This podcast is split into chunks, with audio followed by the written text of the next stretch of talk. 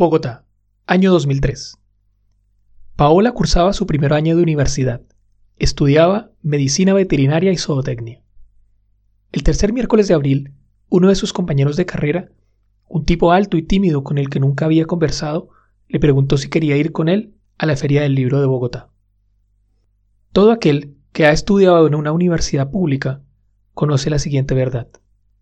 La vida del estudiante equivale a no tener un peso en el bolsillo como si el aprendizaje solo fuera posible a través de la pobreza.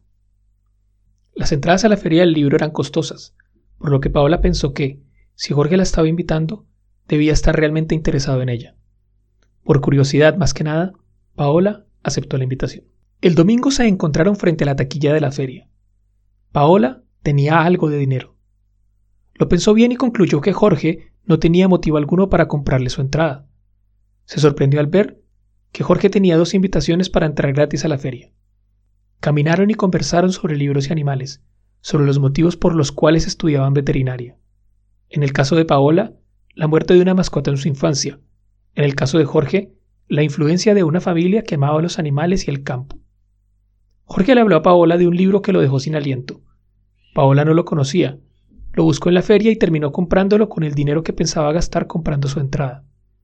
Jorge parecía interesado por muchos libros, pero no compró ninguno. Paola asumió que Jorge no tenía un peso. Hacia las tres de la tarde, Paola sintió hambre. Pensó que la cita había llegado a su fin cuando Jorge, en un tono cercano a la vergüenza, le preguntó si quería almorzar con él. Paola se preguntó si acaso Jorge no compró libro alguno con la simple intención de guardar dinero para invitarla a almorzar. Le pareció un gesto muy considerado de su parte y aceptó. Se sentaron en el patio de comidas junto a una señora con tres niños que comían hamburguesas del McDonald's.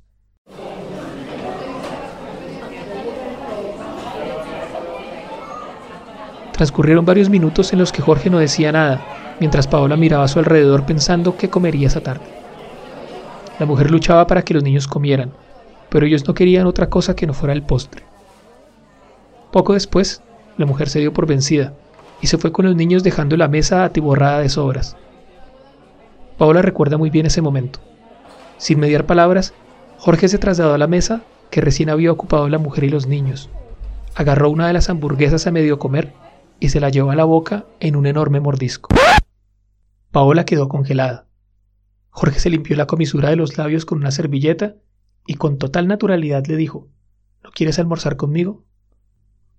Paola sintió algo que jamás había sentido, una impresión intermedia entre la repulsión y la ternura, la propuesta de Jorge era tan asquerosa y al mismo tiempo tan original y sincera que Paola sintió que no había otro modo de reaccionar.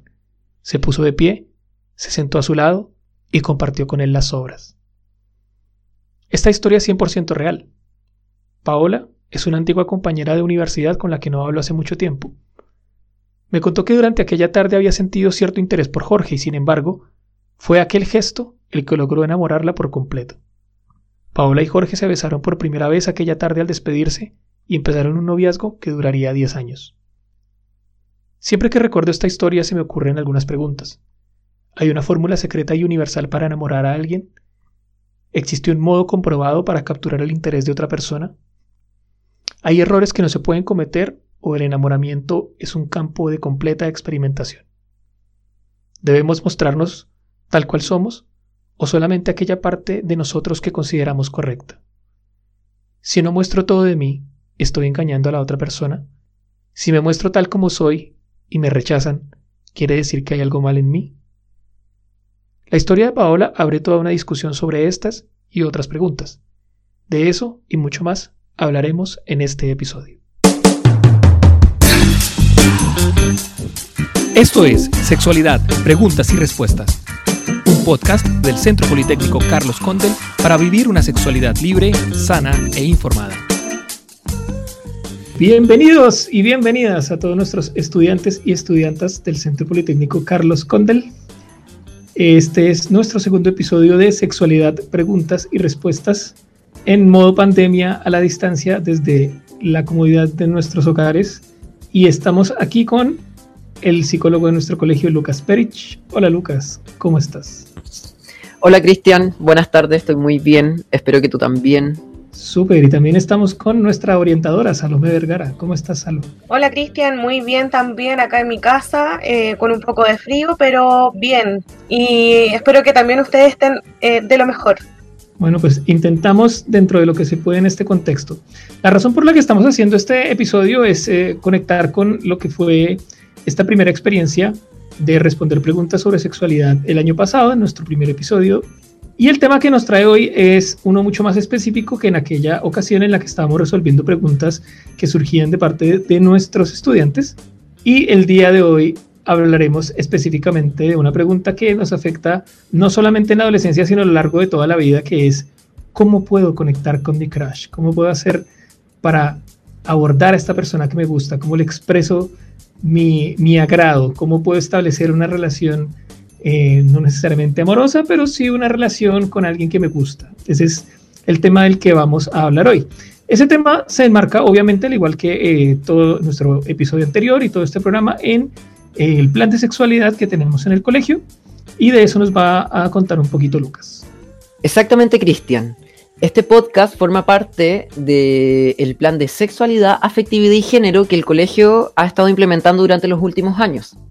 El objetivo de este podcast es justamente poder cuestionar mitos y poder promover relaciones dentro de un marco de respeto, cuidado mutuo y honestidad al momento de querer conectar con este crash, con esta persona que nos gusta. Así es, Lucas, muy importante esto de cuestionar los mitos, pero digamos, para poder cuestionarlos tenemos que entender cuáles son esos mitos que todavía persisten respecto al tema del cortejo, que es como la definición más técnica que podemos tener de ese proceso de, de acercarse a alguien que nos gusta. Bueno, Salomé tiene una definición técnica de ese concepto cortejo que nos suena un poquito raro a todos porque es bastante antiguo, así que saludilos. Según la Real Academia de la Lengua Española, cortejar sería intentar conseguir el amor de una mujer acompañándola y halagándola, y otra sección sería asistir, acompañar a alguien, contribuyendo a lo que, sea de su agrado. También eh, aparece en, en la RAE acción de cortejar, conjunto de personas que forma el acompañamiento en una ceremonia, fineza, agasajo, regalo y finalmente persona que tiene relaciones amorosas con otra. Bueno, ahí tenemos varias definiciones. La primera es bien, bien particular, ¿ah? intentar conseguir el amor de una mujer acompañándola y halagándola. Ahí tenemos como un sesgo de género importante, ¿no, Lucas? Exacto, acá podemos ver cómo, más bien por una visión cultural, se está creando esta definición de cortejo, porque podemos ver que eh, se está situando al rol de la mujer a un rol mucho más pasivo y al hombre en un rol más activo, quien debe implementar las acciones para conseguir el amor de la mujer. Es decir, aquí no estamos hablando de dos personas que se encuentren de par a par y con la misma iniciativa y actividad, sino que coloca al hombre en una posición más de acción y una mujer que debe esperar a este hombre es como si las mujeres no pudiésemos eh, cortejar a, otra persona, ya sea del mismo sexo o, del, o de distinto sexo. No, nos relega a, la invisibilidad. Exacto, y, es bien, particular como está, desde esa misma definición, pues ya estamos como dando por sentado un montón de cosas que llegan a, entenderse muy mal, eh, no solamente en la adolescencia, sino en la, sociedad en general. Y es como que una mujer que expresa esto eh, siempre es mal vista, o sea, no, como que no es, de, no es, de, una mujer o de una niña decente ir mostrando el gusto por un hombre o por una mujer, sino que siempre debe esperar. Y también por otro lado está este tema que también resulta obligatorio para, para los hombres también, como de tomar la iniciativa, cosa que también es es sumamente falsa, o sea, no, no, no, todos los hombres nos sentimos cómodos como tomando esta iniciativa. Muchas veces eh, va a haber hombres que de hecho prefieran esperar hasta un último momento o incluso si una chica eh, no les dice que les gusta, ni siquiera se van a dar cuenta. Entonces, eh, desde, el, mismo uso del lenguaje ya tenemos ese es un primer mito muy importante que se nos presenta. Exacto. A mí también me gustaría poder agregar que esta definición y concepción que se tiene de cortejo está totalmente influenciada por un proceso de construcción social. ¿Por qué? Porque encontramos en primer lugar que esta definición que nos leyó Salomé se enmarca en la heteronorma, es decir, excluye a parejas homosexuales y se centra en la atracción heterosexual. Y por otra parte, igualmente me gustaría mencionar que igualmente se ve influenciada esta definición por un marco más bien romanticista. Efectivamente, además no hay que olvidar que la Real Academia de la Lengua Española es una institución sumamente conservadora, una institución en la que trabajan mayoritariamente hombres de una edad ya avanzada, eh, que protegen estos valores patriarcales eh, desde esta primera herramienta de conocimiento de la realidad que tenemos, que es el lenguaje. Por eso es tan importante cuestionar estas definiciones iniciales. Lo otro que también hay que considerar es que esto que conocemos como cortejo pues tiene una variable histórica. Yo hice una breve investigación acerca de esto y lo que encontré es que siempre el tema de las relaciones eh, de pareja han estado completamente influenciadas en la reproducción y en la descendencia. ¿Ya? Y en la reproducción no me refiero solamente a la reproducción de nuevos seres humanos, es decir, de tener hijos, sino también la reproducción de un sistema social. Eh, esta, esta frase muy conservadora que suele escucharse como de que la familia es el núcleo de la sociedad, eh, precisamente eh, confirma esta tendencia de la historia y es a que lo importante en las relaciones de pareja era poder reproducir el orden social. En ese sentido, si nos remontamos, por ejemplo, a la antigua Roma, que es parte de lo que yo encontré, el matrimonio como institución, por ejemplo, no estaba nunca pensado como el momento en el que se expresa el amor, sino que obedecía mucho más a eh, encontrar beneficios y alianzas entre familias. Digamos, un matrimonio era una oportunidad para que una familia se pudiera vincular con otra y a lo mejor sumar dos grandes extensiones de tierra que estaban juntas o poder asegurar el futuro de, de, un hombre dentro de una familia más acomodada o de una chica dentro de la familia más acomodada para el hombre y así. En la Edad Media esos arreglos continúan y eh, lo que influye ahí es la búsqueda de títulos y contactos con la nobleza, es decir, la única forma de ascender en la escala social era casarse con alguien de una mejor clase y la única forma de mantener, digamos, las clases y las élites puras era también casar a hombres y mujeres de la misma clase. Y en algunos casos, mucho más en Roma que en la Edad Media, lo que era propiamente relacionado con el amor y con la afectividad estaba, eran cosas que se practicaban por fuera del matrimonio y no era mal visto. Digamos, el matrimonio era como el arreglo económico para la pareja y el amor y la experimentación y el placer sexual probablemente estaba por otro lado. Entonces es completamente al revés de lo que nosotros eh, consideramos hasta hoy. También esta, esta visión heteropatriarcal, podríamos decir, de eh, la conquista, de hecho ya la misma palabra conquista tiene esa carga, proviene precisamente de la literatura medieval en la que la poesía lírica hablaba del amor, eh, del amor cortés. El amor cortés es aquel en el que se idealiza al amante, especialmente a la mujer, como esta mujer que está ya en el balcón esperando, ¿no? Tipo Romeo y Julieta, la princesa que está en el castillo esperando a ser rescatada por el hombre valiente que llega, ¿no? Todos esos relatos siguen llegando hasta nuestra época, pero además tenía una función importante la literatura de esta época y es que siempre hablaba de un amor secreto, que era un amor entre nobles, entre gente rica, entre gente de las castas altas, que al estar metidos en matrimonios que solamente estaban allí por conveniencia económica, eh, tenían que enamorarse en secreto. Entonces como que se empieza a tejer toda esta, como una maraña de, de secreto, de, de, enigmas detrás, como que el amor es una cosa prohibida porque el matrimonio es algo mucho más formal relacionado con lo económico.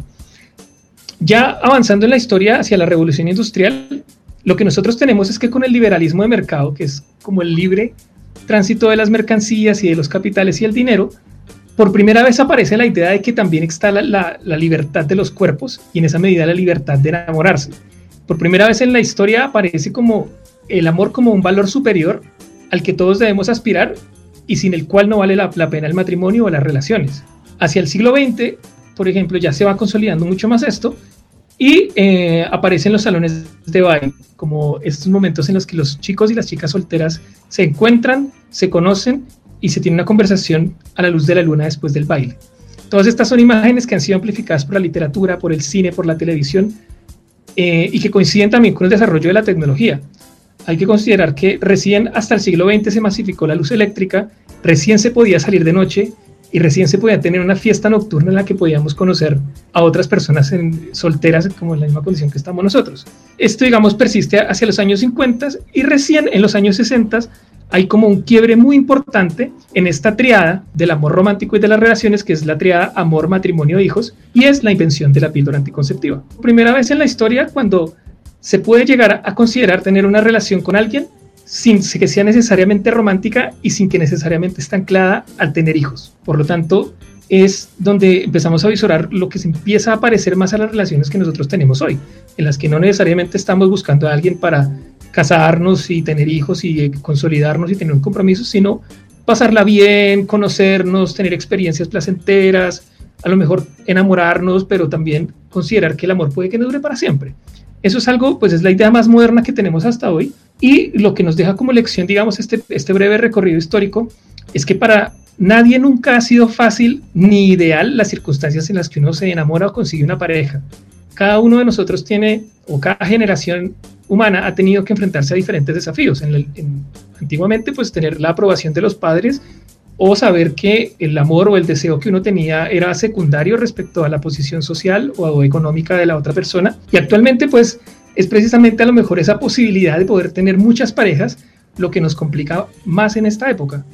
Y es saber que en algún momento puedo querer estar con alguien, pero después quiero estar con alguien más. Y ese es un desafío que eh, es muy reciente para nosotros. Entonces, eh, yo creo que después de este, este recorrido histórico que, acabo de hacer, a lo mejor ya podríamos entrar un poquito más en materia respecto a qué, es, qué, qué variables son las que influyen en el momento en que nosotros nos queremos acercar a alguien. ¿Qué factores tenemos que tener en cuenta ya más aterrizado a nuestra época y específicamente a la edad de nuestros estudiantes, que es para quienes está dirigido este programa?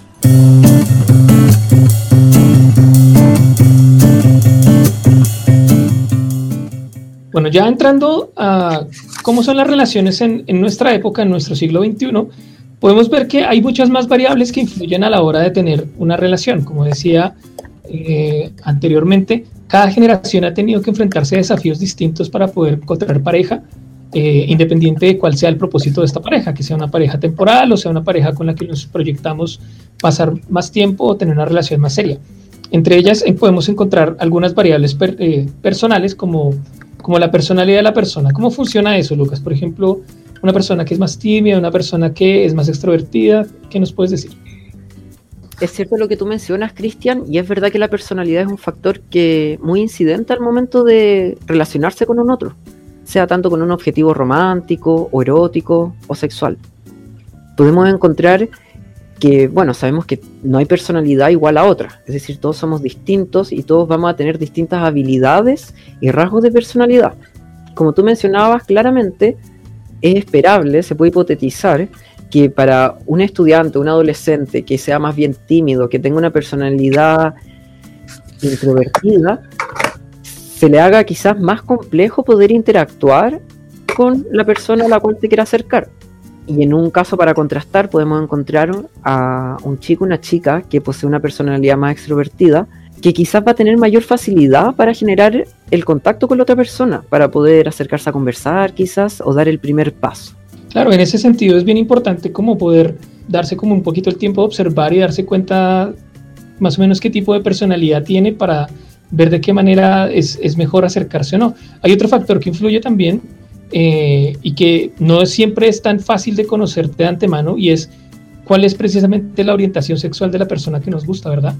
Es verdad, Cristian, lo que tú mencionas. Eh, dentro de las variables personales también encontramos el tema de la orientación sexual, que es un tema que hay que abordarlo con bastante tacto eh, porque la orientación sexual de un otro pertenece a un área de su intimidad y de su privacidad la persona está en su propio derecho de que si es que lo quiere estar expresando, pero también está en todo su derecho de mantenerlo privado y no tener que expresarlo. Por eso al momento en que nos gusta una persona, tenemos que tener bastante tacto al momento de acercarnos también.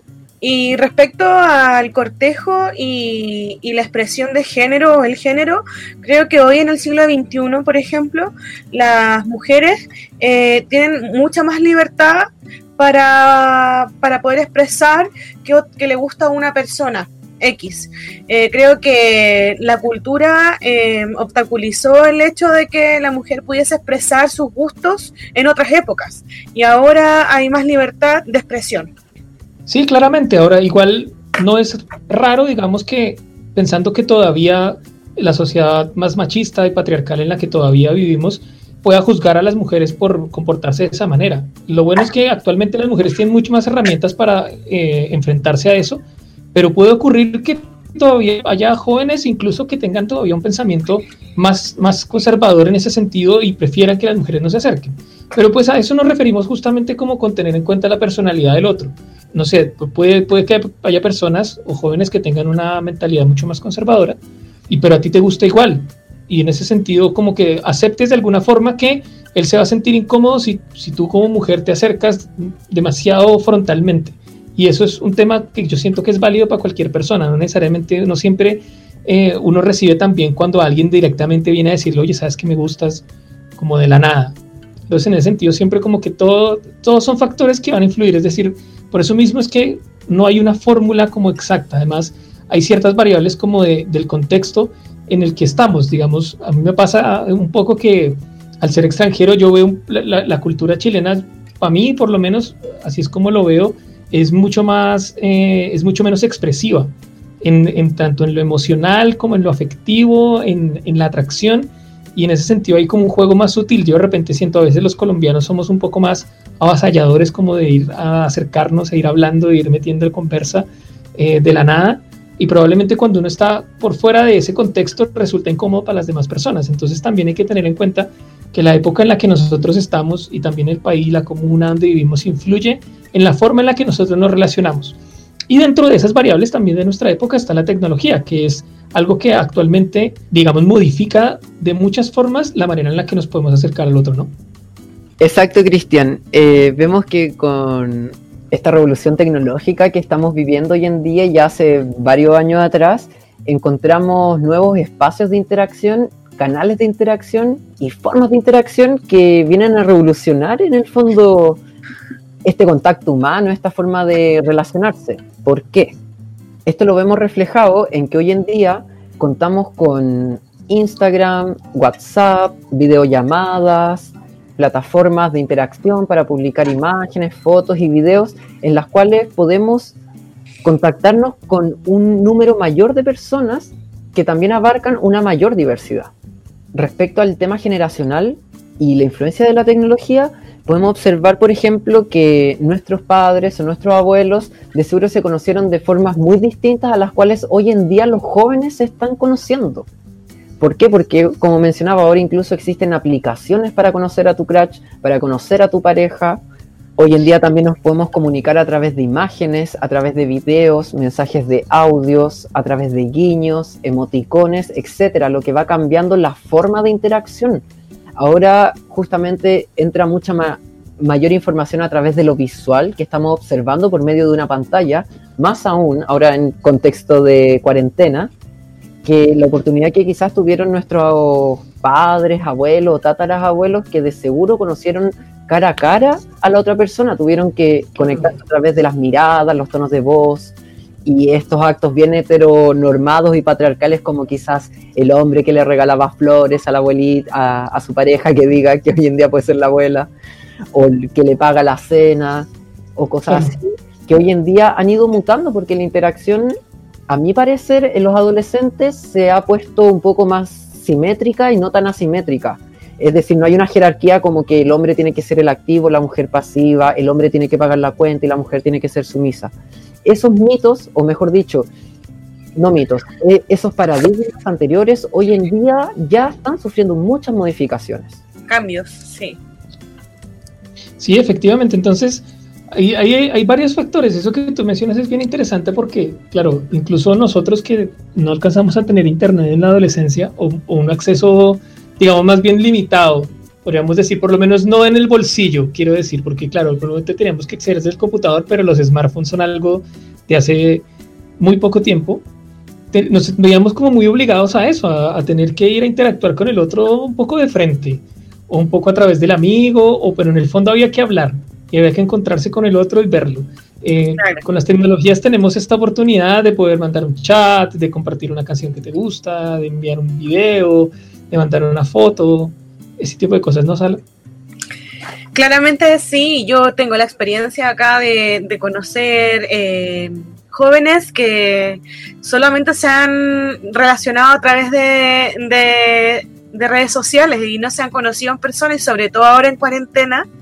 Entonces, em, tienen la posibilidad que nosotros no tuvimos. Nosotros con suerte teníamos el MCN y... El Messenger, sí Sí, y el Fotolog.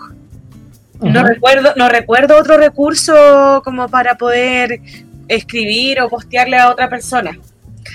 Así que la, tecnología actual ha permitido que los jóvenes y en realidad todas las personas eh, puedan relacionarse de forma más eh, rápida y, efectiva también. Claro, bueno, y aquí surge un tema que de pronto nos salimos un poquito como el tema central del cortejo, pero que igual es importante mencionarlo, y es una práctica que, que todos sabemos que tanto adultos como adolescentes eh, tienen, y es como enviar nudes o fotos, digamos, subidas de tono, por, por llamarlo de alguna manera, y compartirlas con eh, aquellas personas que les gustan o, con quienes son ya, digamos, formalmente sus parejas. Eh, ¿Qué tipo, no sé, Lucas, si tú nos puedes decir, o también Salo, que nos podrías mencionar como precauciones o como temas que se deberían tener en cuenta antes de compartir imágenes, digamos, como con un contenido más sexual, eh, si podríamos llamarlo de esa manera.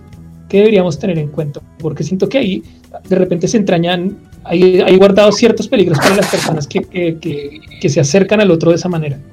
Si bien hay libertad de expresión eh, hoy en el siglo XXI y, y subir una foto con, con un otro, con otro calibre, con otro calibre, eh, no, no significa que va a ser una mujer fácil o un hombre fácil, pero sí creo que em, aumenta la exposición frente a, a personas que no, no, no, están sanas. No sé, yo creo que ahí Lucas podría ayudarme a, explicar más ese tema, porque eh, no tiene que ver con la persona que, que expresa o sube su, su, foto, yo creo que tiene que ver con, con el cuidado de que las ve.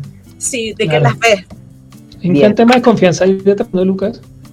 Exacto. Eh, este es un tema bastante delicado porque si bien hoy gozamos de libertad de expresión, hay que tener en cuenta que también, si bien la tecnología, el ser humano se ha adaptado a ella y ha adaptado la tecnología a sus necesidades, también con este proceso han nacido medios métodos o medias formas de vulneración. Hay que tener en claro que, bueno, en el colegio asisten más que nada menores de edad. Y hoy en día ya existe una ley que está penalizando la posesión, el tráfico y la producción de pornografía infantil. Es decir... Ya, pero, pero espérame un poquito. Ahí bueno, es que el límite ahí se, se pone un poquito difuso. Entiendo claramente que si tú eres un mayor de edad, 18 años en adelante, y tienes en tu celular fotos de una menor de edad desnuda, digamos, te puede, puede ser considerado un delito, como al, al nivel de un delito de posesión de pornografía infantil. Exacto. Y también es muy grave que un menor de edad posea también pornografía infantil. Aquí nos encontramos frente a un caso de vulneración de parte de los cuidadores de este menor de edad que está que tiene en su poder pornografía infantil o la está produciendo o la está masificando. Entonces, en este tema encontramos varias aristas. En primer lugar está el resguardo que tanto chicos y chicas deben tomar, aún más siendo menores de edad, porque se están exponiendo en un lugar que es público, como la mayoría de las redes sociales, a que, como mencionaba Salomé, no sabemos quién las está viendo, qué uso les van a dar, a quién se las van a enviar, etcétera. Sí, es por eso también que el tema de la confianza, si es que yo le voy a enviar alguna imagen erótica o subida de tono a mi pareja, exista la confianza, la confidencialidad, lo cual igualmente yo no recomiendo compartir este material. Sí, es que hay, un límite que yo de repente veo en la red, bueno, más, más como, como una discusión que se plantea eh, en ocasiones a través de memes o de publicaciones compartidas desde sus perfiles en Instagram, por ejemplo, y que tiene que ver con las, fotos en ropa interior. Y, hay una que se ve muy repetidamente y es en el que aparece una chica en vestido en una piscina y luego la misma chica con ropa interior en su pieza. Y de repente pareciera que la primera foto es muy natural, vacaciones en la playa o lo que sea, y la siguiente ya es como, oh no, se está exhibiendo.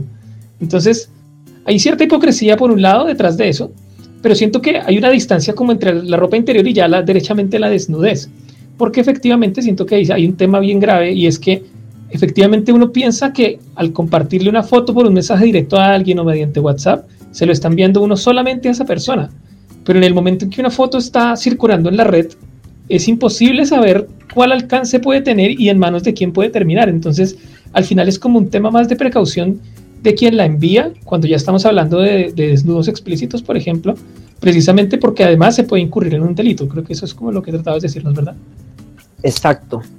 Y en los últimos años, en los últimos años acá en Chile, eh, y lo hemos visto a través de los medios de comunicación, muchos casos también de personas ligadas a la farándula o, al, o, al, o famosos que, han sufrido difusión de videos o imágenes y, como dijo Cristian y, Lucas puede eh, resultar en un delito y claramente en esos casos han estado involucradas, han tenido que involucrar las policías del país para que se investiguen cada caso. Así que yo de verdad personalmente no recomendaría jamás eh, generar un video o una fotografía de alto calibre eh, y menos enviarla.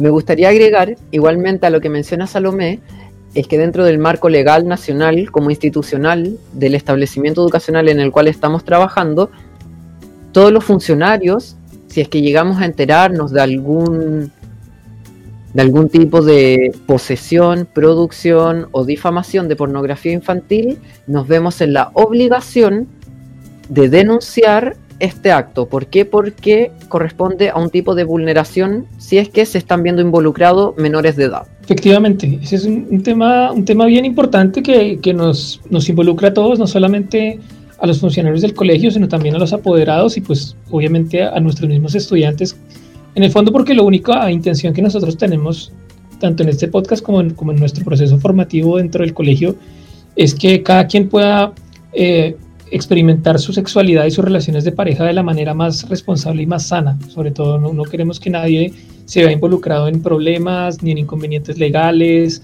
ni que eh, existan eh, conflictos, ni peleas, ni se tenga que sufrir más de lo necesario, porque cuando hablamos de amor y de relaciones, a veces uno también sale afectado eh, y eso pues, nos conecta con la última variable que, que nos habíamos desviado un poquito con este tema. Eh, dentro de las variables que influyen a la hora de, acercarnos a alguien que nos gusta, está la otra variable que es el ciclo vital. Esto está relacionado como con el momento de la vida en que cada quien se encuentra a la hora en que quiere establecer una relación con alguien, bien sea porque activamente vaya a buscar una pareja o porque alguien venga y le manifieste que, le gusta. ¿Ya qué nos podrías decir de eso, Lucas? Claramente el ciclo vital es una variable muy importante al momento de abordar el tema del cortejo y de las relaciones sociales. Pues hay que tener en cuenta que ya en la etapa de la adolescencia, eh, los adolescentes le prestan mucha mayor atención y validez e importancia a sus pares, es decir, ya no es a sus padres, sino a la gente de su edad. Por otra parte, encontramos también que uno de, las, de los objetivos fundamentales de la adolescencia es poder consolidar la identidad. Claro, además yo siento que también atiende eh, el ciclo vital a, a los diferentes intereses que van surgiendo justamente dependiendo de la edad y el momento en el que cada persona se encuentra muchas veces a lo mejor nosotros podemos expresarle a una persona que nos gusta y esta persona nos va a rechazar no porque nosotros no le gustemos, sino porque a lo mejor acaba de salir de una relación complicada y quiere estar sola un tiempo. O a lo mejor nosotros estamos proponiendo una relación seria y esta persona lo que quisiera es tener una relación que no sea seria, que sea a lo mejor una relación mucho más temporal, mucho más a lo mejor erótica o sexual únicamente y no tanto afectiva, que es lo que nosotros estamos buscando. Creo que también esas variables influyen, ¿verdad, Salomé?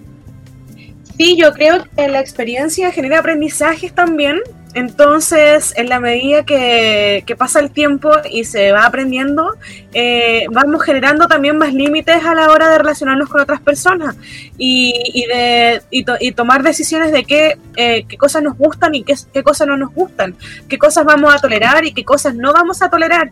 Y creo que eso solamente lo entrega la experiencia, el aprendizaje de la vida. Exacto, lo que dice Salomé es verdad, concuerdo totalmente porque hay que recordar que la adolescencia es un periodo de exploración.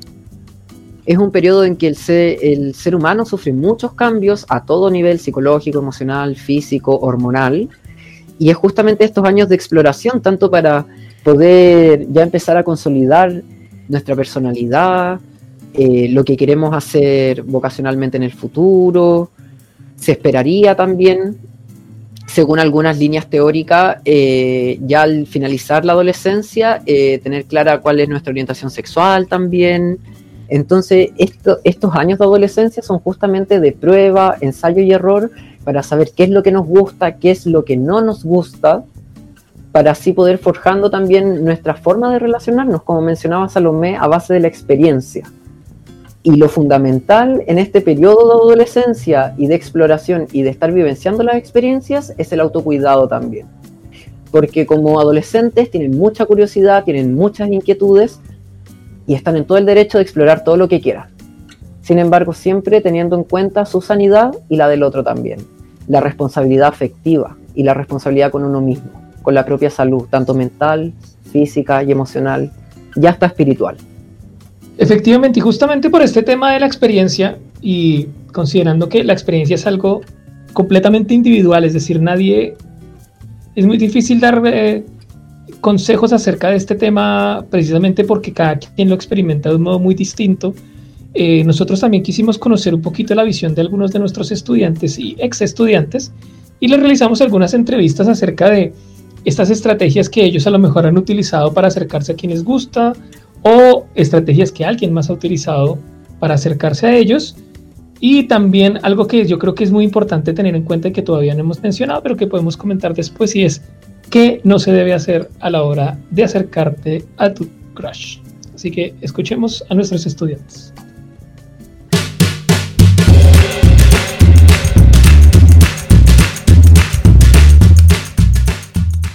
La primera pregunta sería, ¿qué estrategias has utilizado para acercarte a tu crush?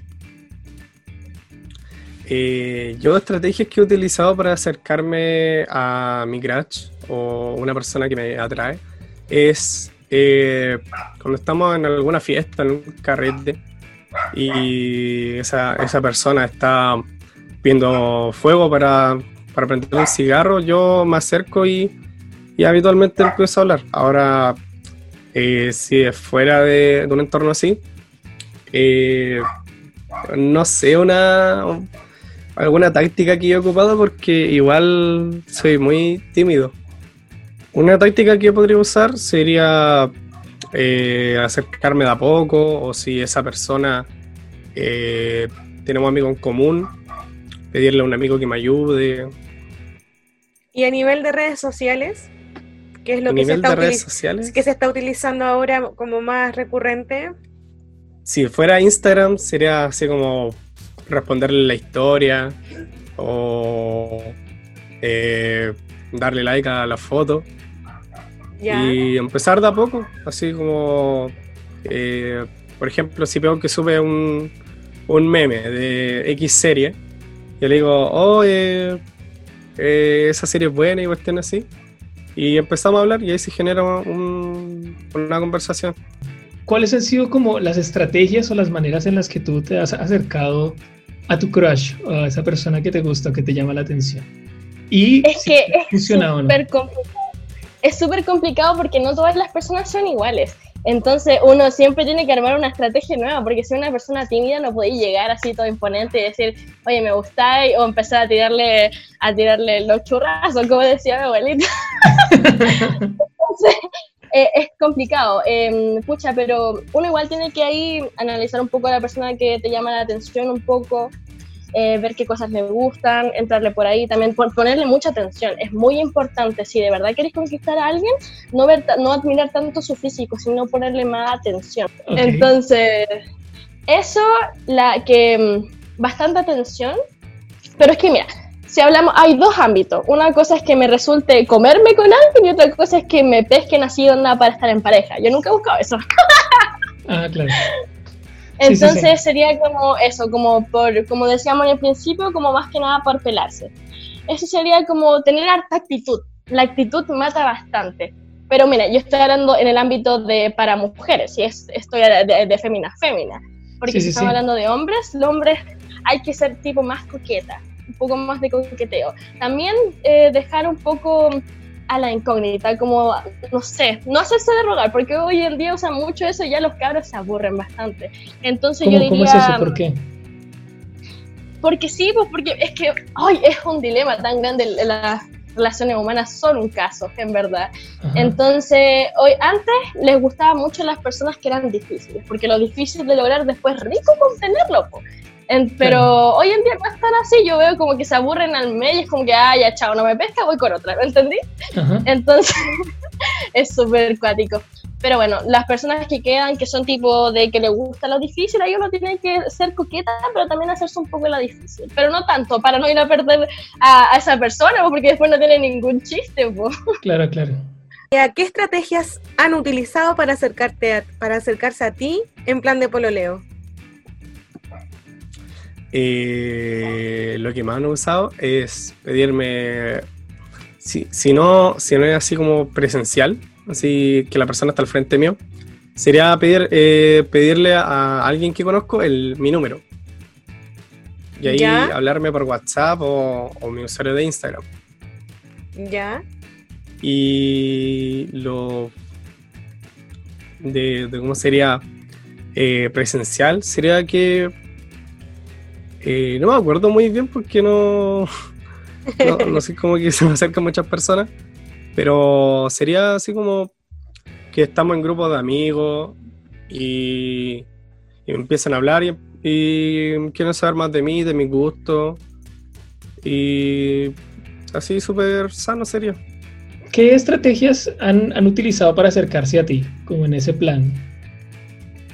Como en el plan de tener algo sin, sin necesariamente saber qué, porque igual a veces pienso que es difícil, o sea, uno no llega como con la idea de plantear inmediatamente lo que uno quiere, uno en realidad como que llega a, sondear un poco si hay, hay como empatía, hay feeling o hay alguna atracción mutua o no.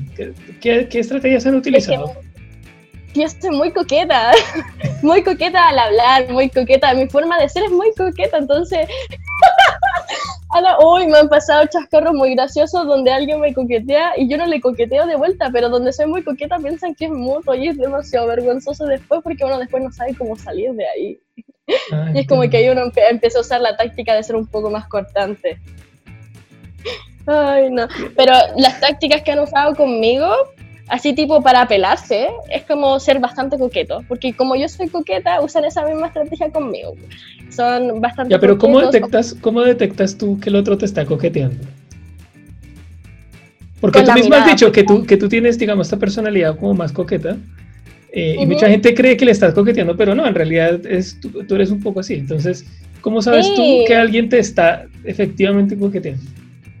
Pucha, me costó mucho tiempo detectarlo, pero pucha, a ver, eh, la mirada es muy, muy distinta una mirada de una persona normalmente coqueta y de una persona coqueta, así que te está coqueteando porque de verdad te mira de una forma muy intensa y el ojo se nota bastante que se acerca mucho más a ti. Por ejemplo, un amigo se acerca a cierta distancia, pero la persona que te, que, te quiere comer se acerca a otra distancia diferente, donde están más cerca, donde se, se, sienta, se, se sienta más mutuamente.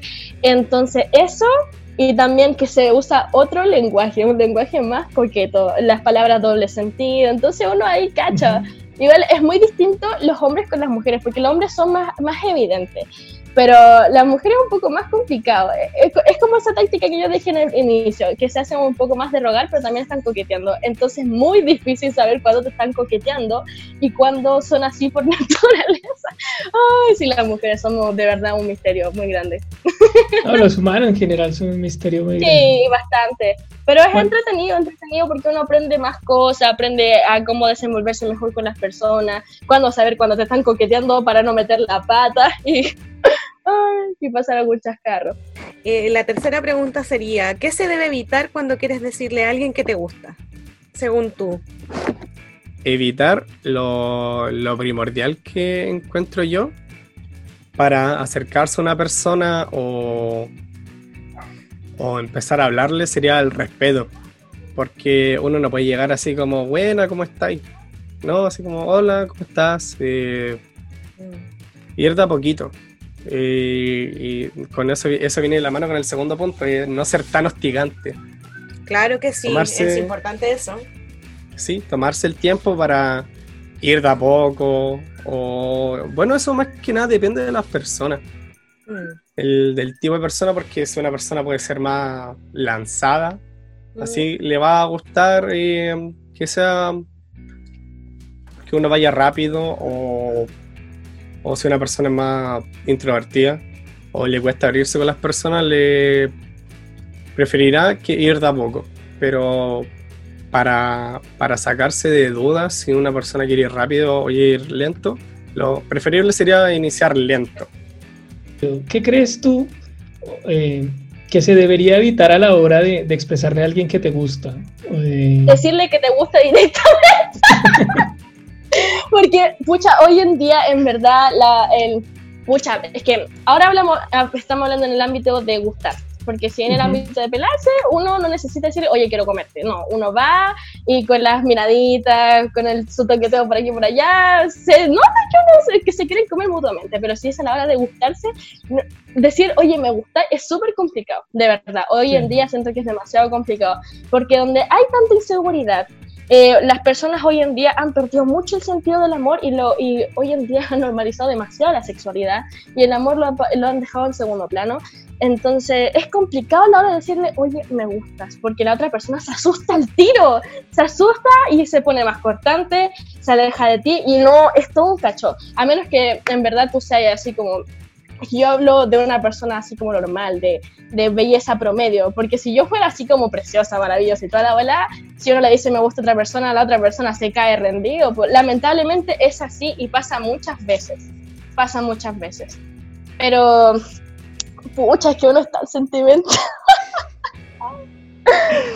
Ya, Aparte de eso, ¿qué otra cosa se debería evitar para mm, cuando uno Ser quiere como catete. manifestarle a alguien que, que quiere algo, que está buscando algo? ser tan catete, ser tan cargante. O, o sea, está bien que una persona te guste, pero no demostrárselo todos los días. Antiguamente era así. O, antiguamente era como que de una demostración de afecto todos los días, diaria. Pero hoy en día he visto demasiado que no es así, porque después las otras personas, porque me escucho, me- yo soy súper, eh, ay, no sé, eh, siempre escucho mucho las conversaciones de otras personas, porque así analizo más cómo son, cómo, cómo se relacionan entre ellos y toda la cuestión. Entonces, ay, me perdí, ¿qué estaba diciendo? Sí, que como que no hacerlo todos los días, sí, como bajarle un poquito la Ah, intensidad. ya sí, eso. Bajarle un poco la intensidad, porque las personas como que después dicen nosotros, amiga, es como, ay, que es cargante, como que me gustaba, pero no, está dando mucha lata y no, que paja, no, mejor no. Next, una cuestión así. Entonces, pucha, eh, tratar de analizar un poquitito, solo un poquito, no sobreanalizar las cosas, en qué situación se dan, porque a veces las cosas son naturales. No, algo muy importante es no apresurar las cosas o no eh, ponerle freno para que las cosas se den más rápido. Las cosas se tienen que, si una persona te- le gusta y, tú a ti también te gusta esa persona, tienen que dejar que las cosas se den naturalmente. Muy, muy naturalmente, porque si uno fuerza las cosas y se pone inseguro y toda la no, se va toda la chucha y no. Es muy complicado, de verdad. Entonces hay que ser paciente, muy paciente. Si de verdad te gusta esa persona, hay que ser muy paciente.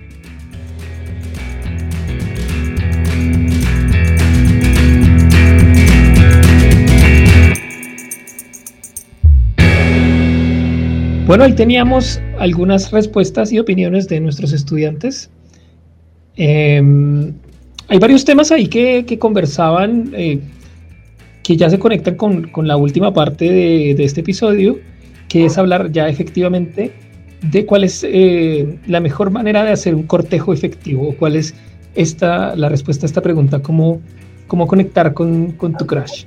¿ya? Entonces, sí que, eh, por un lado, eh, me gusta mucho cuando él menciona el tema del respeto, creo que es una cosa esencial, como no acercarse de cualquier manera. Y eso implica necesariamente tener desarrolladas o experimentar en el, en el momento de, de acercarse a alguien, desarrollar las habilidades sociales, ¿verdad? Exacto.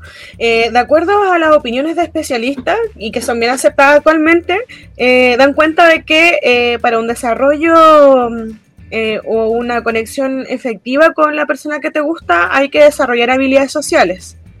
¿Ya? Y en este sentido, las habilidades sociales sería un conjunto de conductas que permiten desarrollarnos y vincularnos de forma satisfactoria con los demás y son necesarias si se quiere lograr una interacción y acercamiento efectivo no existe una lista como tal de habilidades sociales, eh, porque depende de factores personales o individuales como la edad, el género, el grupo sociocultural u otras que nombramos anteriormente. ¿Ya? Y en este sentido hay cuatro generales. Eh, las voy a nombrar para que las vamos discutiendo. La asertividad, la empatía, la escucha activa y la resolución de conflicto. Ok, bueno, ¿a qué te refieres o a qué nos referimos con asertividad? Asertividad sería la habilidad de vincularse con otro, de expresar sentimientos, pensamientos y opiniones de forma adecuada sin pasar a llevar a la otra persona, respetando derechos propios y los de los demás, en una comunicación honesta y directa. Eso significa en, en este sentido también encontrar el momento, la forma y el propósito adecuado para relacionarse. Efectivamente, entonces la asertividad tiene que ver más con eso, con saber elegir muy bien tanto las palabras como el tono, la distancia, el momento en el que uno se va a acercar y con qué objetivo. Eh, también eh, parte de la respuesta ya me llamó la atención que una de las estudiantes decía también eh, esto de, de, prestar mucha atención antes de y empezar a generar un vínculo que en principio no está necesariamente relacionado con, con una búsqueda erótica, sexual o amorosa, sino que tiene que ver con generar simplemente una amistad, un conocerse, un saber cómo es el otro. Creo que la asertividad tiene que ver primero con eso, porque a veces también yo creo que eh, hay algo que influye cuando uno le gusta a alguien y es como la expectativa que uno tiene de lo que puede pasar con esa persona. Entonces, cuando uno cree que a lo mejor es una persona perfecta porque uno ya la, la, ha estado idealizando en su cabeza y cree que esta persona es lo mejor que le ha pasado, de repente pues, puede ocurrir que tú vas, la conoces, conversan un poco y en realidad no pasa nada. No hay onda, los temas de conversación no salen, o no, les, no tiene el mismo tipo de humor, no entiende tus chistes, no sé, ese tipo de cosas. Y, eso solamente se puede descubrir como en ese momento previo, en el que antes de uno siquiera mencionar que le gusta, uno se da el tiempo de conocerla un poco y ver si, si hay como un feeling ahí que, que se produce o no, ¿verdad, Lucas? Exacto, Cristian. Es en este primer acercamiento en el cual también la persona como mencionaron ustedes, de forma asertiva, eh, va captando cierta información de la otra persona de la cual está interesada. Y aquí entra también la escucha activa que había mencionado Salomé. Creo que tiene que ver con, que con presentarse de forma genuina igual porque de pronto se puede ver desde la otra mirada, porque si me gusta una persona, eh, voy a intentar ser como él quiere que ah. sea. Y creo que eso tampoco tiene que ver con la asertividad porque eh, en el fondo voy a mostrar una persona que no soy. Sí, por, complacer al otro. Entonces creo que la asertividad también tiene un enfoque de autenticidad, sí. Otra habilidad eh, sería empatía, eh, sería la capacidad de experimentar una vivencia desde la forma de sentir de otro. Podría ser también ponerse en el lugar del otro o sentir como siente el otro. Sí, yo creo que lo importante es hacerse una pregunta esencial y es, ¿cómo me sentiría yo si el otro se acercara de la misma manera? Es decir, no la persona que me gusta, sino si cualquier persona que yo no sé que yo le gusto se me acerca de la forma en la que yo estoy pensando acercarme. Eh, si se va a sentir bien o no se va a sentir bien, si a mí mismo me gusta que sean sutiles o sean a lo mejor un poco más directos. Y sobre todo también la empatía tiene que ver con la honestidad. Es decir, una de las cosas, digamos, como negativas que puede pasar en este proceso del, del cortejo o de expresarle a alguien que te gusta, es que a lo mejor el otro no sea capaz de decirte que no le gustas nomás.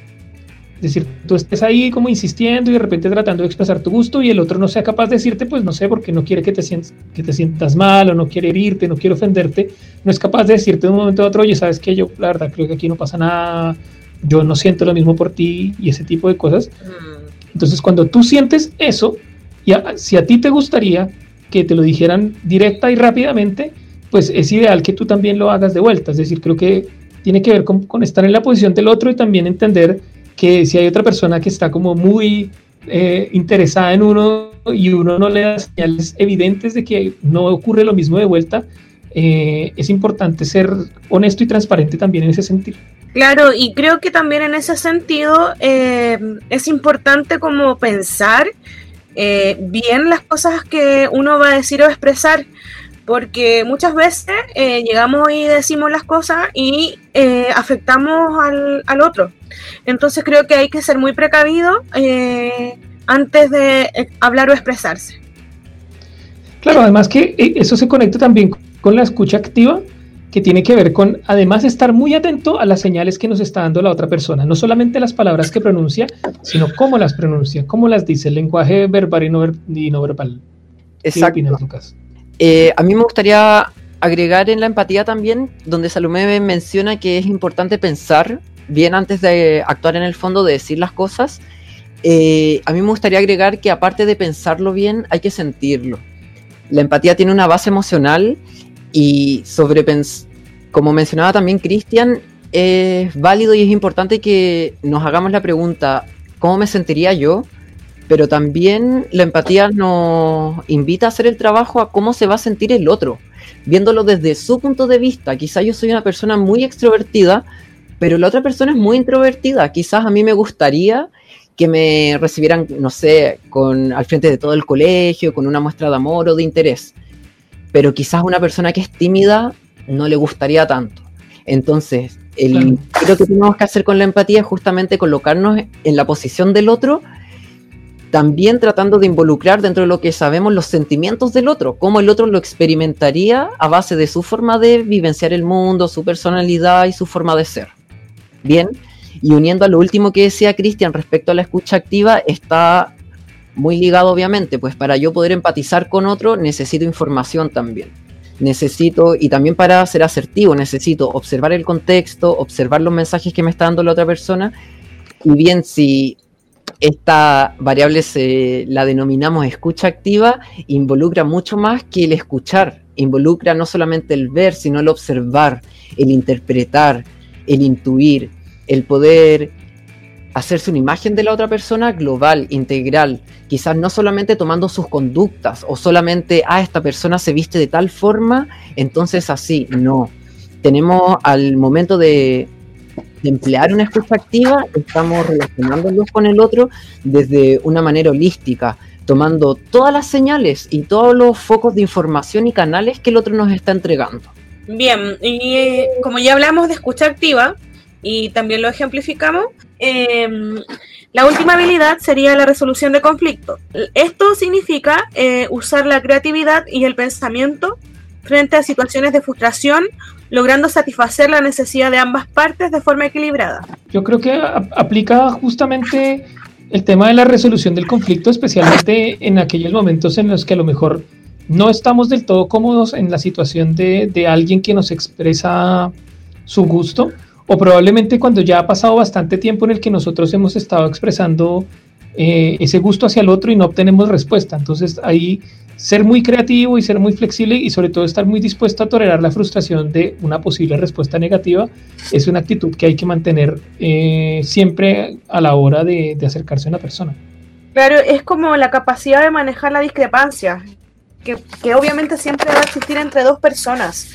Eh, no somos iguales, entonces eh, podemos tener eh, mismas miradas en un tema, pero podemos tener discrepancias en otros temas. No siempre vamos a pensar lo mismo en todas las áreas, en todas las temáticas o en todos los... Y bueno, ya, ¿sí? ¿Quieres decir algo, Lucas? Sí. Respecto a la resolución de conflicto, me gustaría hacer énfasis en el uso de la creatividad para encontrar o crear nuevas soluciones frente a situaciones que pueden ser complejas un conflicto dentro del área del cortejo y las relaciones sociales, que es lo que estamos abordando ahora, eh, puede ser para una persona, no sé, el simple hecho de pedirle el WhatsApp a otra puede ya formar parte de un conflicto.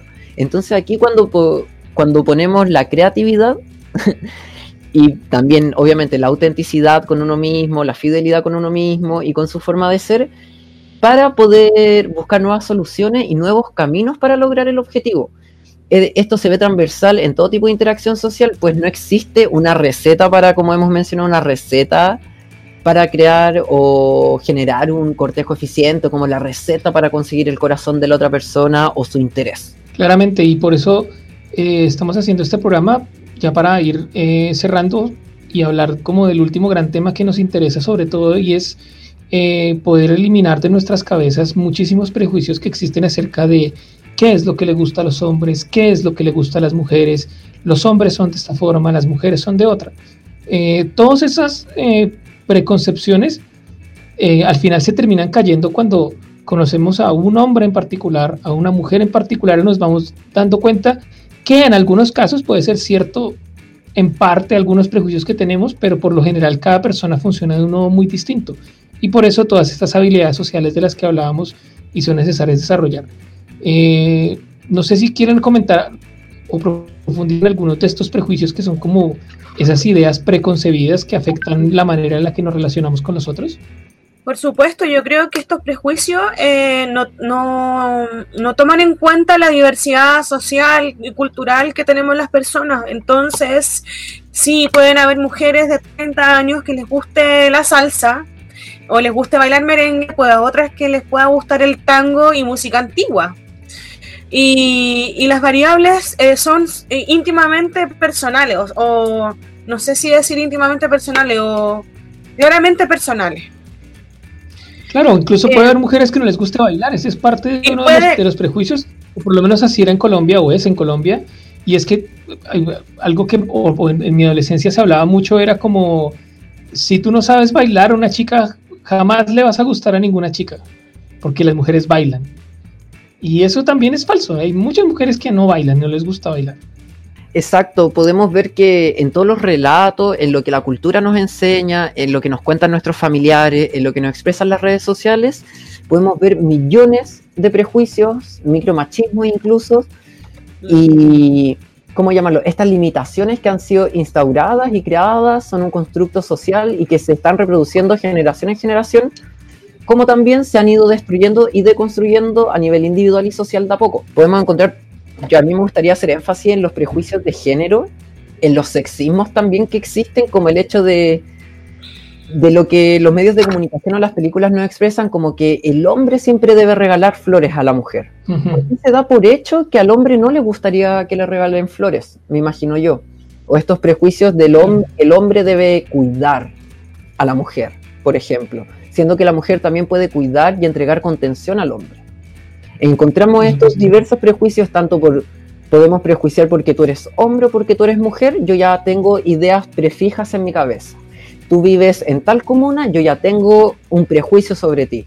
A ti te gusta, te viste siempre de negro, ah, yo ya tengo un prejuicio sobre ti. La idea es poder, si bien no podemos eliminar estos prejuicios al 100% de nuestra mente, sí nos podemos hacer conscientes. Y sí podemos tomar conciencia frente a estos para empezar a cambiarlos de a poco, porque tampoco es un, es un cambio de un día para otro como que yo me duermo y despierto y diga hoy día estoy libre de prejuicios. Claro, no es algo que uno puede hacer de un momento a otro, eh, pero sí efectivamente lo que tú dices, hacer conciencia.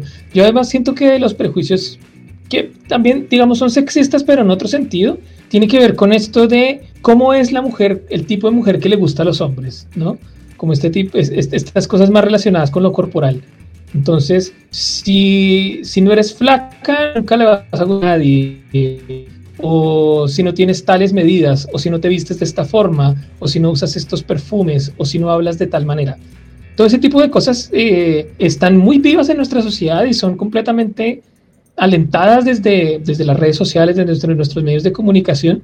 Y nos, digamos que lo, que lo que logran es que nos sintamos bastante inseguros a la hora de, de acercarnos a alguien. Probablemente lo mismo, si tú eres un hombre y, dices, bueno, pues lo que pasa es que no sé, yo no tengo plata para vestirme con tal tipo de marca que está de moda, o yo no tengo el corte de pelo que se está usando hoy, o no, no sé, no, no tengo el cuerpo de gimnasio tampoco completamente hecho, supuestamente porque es lo que, lo que le gusta a las mujeres, o no sé, creo que ese tipo de cosas también siguen operando mucho en nuestro subconsciente y además están como completamente amplificadas a través de los medios y son cosas y barreras que nosotros tenemos que ir, que ir eh, eliminando de a poco, ¿verdad? Exacto. Es más, eh, una manera muy eficaz de poder ir vivenciando la desmitificación y la ruptura de estos propios mitos es a través de la experiencia. Por eso los prejuicios nos van a encasillar y muchas veces van a reducir eh, el abanico de experiencias al cual podemos optar. Si empezamos a eliminar estos prejuicios, hacernos más conscientes, de seguro nos vamos a abrir a millones de posibilidades que existen. Y asimismo los vamos a poder ir desmitificando por mi propia experiencia. Al yo estar con una mujer y que ella me regale flores a mí y yo vivenciar y sentir que eso me gusta y que eso alimenta la relación y es un gesto que yo valoro, claramente no tiene nada de malo. Lo que le gusta o no le gusta a una mujer, a un hombre, a cualquier persona, siempre va a variar muchísimo y siempre va a ser muy distinto si uno está, no, no, quisiera hablar como del destino, pero sí quiero decir que si hay alguien con, con quien uno debería realmente tener una relación, al final va a resultar de un modo u otro. Y si no resulta, bueno, simplemente no era una persona indicada para mí, no era el momento, no era la situación, no era el contexto. Y hay que entenderlo así. Bueno, eso era lo que les queríamos contar en este programa. Esperamos que lo hayan disfrutado, que hayan tomado nota de algunas cosas que se deberían hacer y no hacer en el momento en que quieran conectar con su crush o con la persona que les gusta. Eh, nosotros esperamos poder hacer más episodios como este y sobre otras temáticas que a ustedes les interesen. Eh, queremos invitarlos a, escribirnos sus opiniones a, las cuentas de Instagram que hemos abierto para comunicarnos con ustedes en el contexto de la pandemia.